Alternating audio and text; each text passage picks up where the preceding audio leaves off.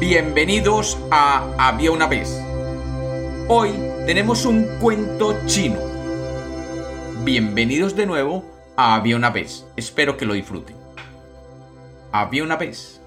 Había una vez un ministro durante la dinastía Qing que tenía fama de sabio. Todo el mundo lo alababa, pero nadie podía decir por qué. Un día, un campesino que se encontraba reunido con sus amigos dijo, Yo creo que ese hombre es tan tonto como nosotros. Solo porque tiene poder, la gente piensa que es inteligente. Si es así, ¿por qué no lo desenmascaras? A lo mejor el emperador te nombra ministro, le dijo uno de los amigos. Lo haré, respondió el campesino.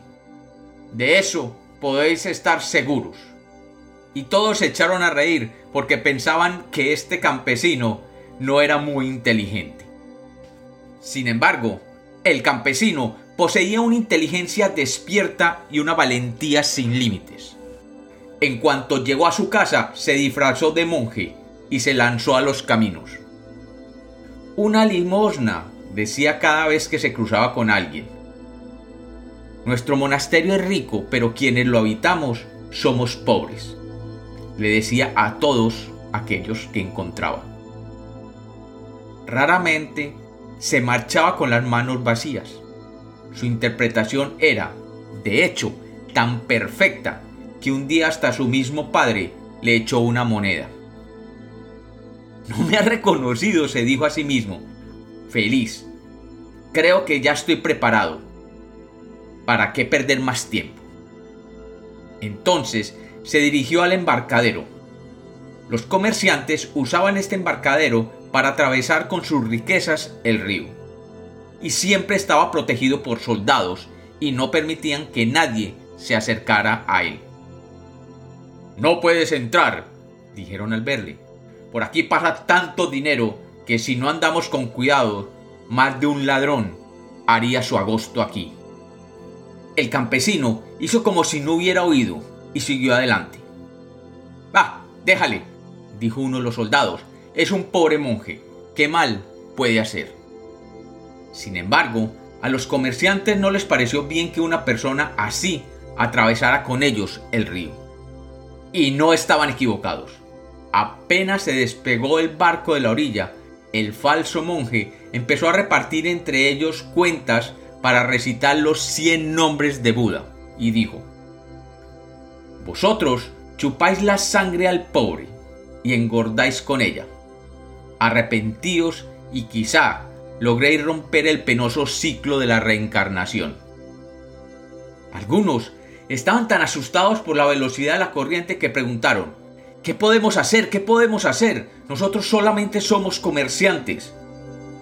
Y el falso monje respondió, debéis repetir los cien nombres de Buda los comerciantes así lo hicieron, pero el monje no parecía satisfecho con esto. ¿Es que no notáis la presencia de la muerte? les gritaba sin cesar. Debes repetir con más fuerza los cien nombres del inmutable Buda. Los comerciantes lo recitaron con tanto empeño que se hipnotizaron unos a otros y cayeron en un extraño trance. Entonces el campesino, le robó todo lo que llevaban y se marchó nadando hacia la otra orilla. En cuanto se enteró de lo ocurrido, el ministro sabio no salía de su asombro. ¿Que un monje ha desvalijado el barco de los comerciantes? preguntaba el ministro totalmente irritado. Sí, respondieron algunos de ellos. Ha sido un castigo divino. Nosotros mismos vimos cómo el monje volaba por los aires. El pueblo entero se enteró de lo ocurrido y se empezó a comentar. Nuestro ministro no es tan sabio como creíamos.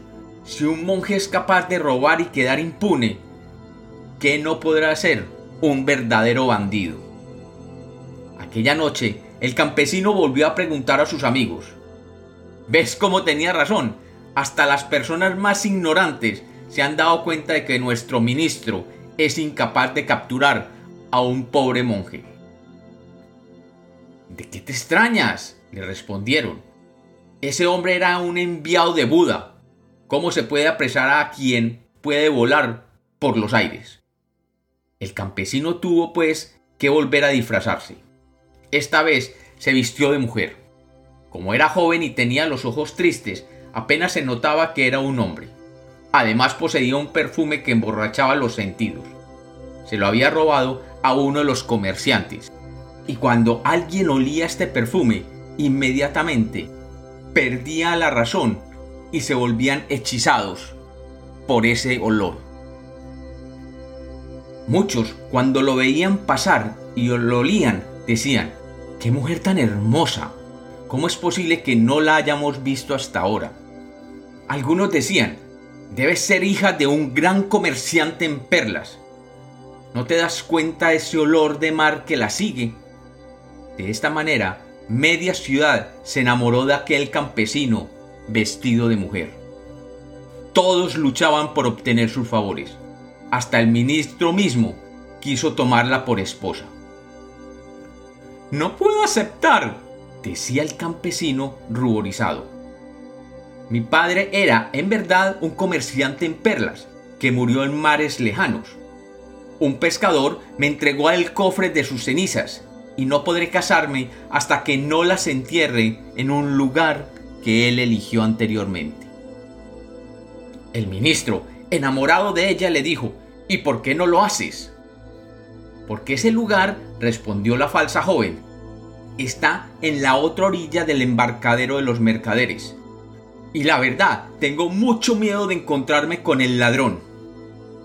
Entonces, el ministro hizo que todo el ejército protegiera a la doncella.